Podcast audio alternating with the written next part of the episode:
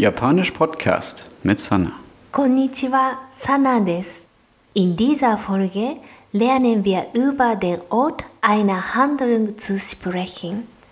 Im Japanischen wird hinter den Ort entweder die Partikel ni gestellt oder die Partikel de.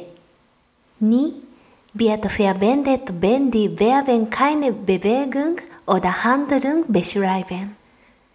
Zwei Beispiele dafür habt ihr schon gelernt. Imas und arimas.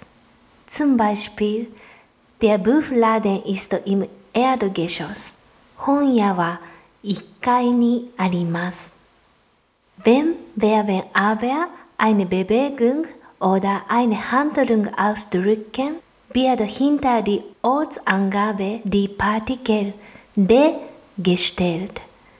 Solche Verben sind zum Beispiel arbeiten, essen oder schlafen. Probieren wir das mal aus. Arbeiten heißt auf Japanisch hatarakimasu. Büro heißt Kaisha. Ich arbeite im Büro. Ist daher 私は会社で働きます。Ich esse im Restaurant. Essen heißt 食べます。Also 私はレストランで食べます。Ich schlafe im Bett. Schlafen heißt 寝ます。Der Satz lautet also 私はベッドで寝ます。Die Partikel de können wir auch mit dem Verb します benutzen. In Folge 12 haben wir den Satz gelernt. Ich mache eine Party.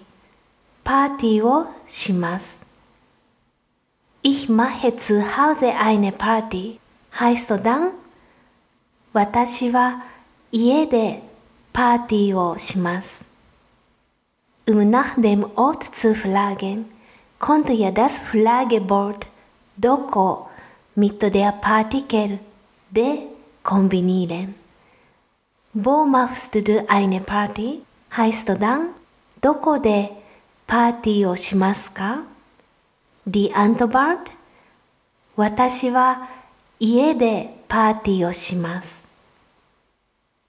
Japaner lassen im Gespräch das Subjekt und das Objekt gern weg, wenn das Thema klar ist.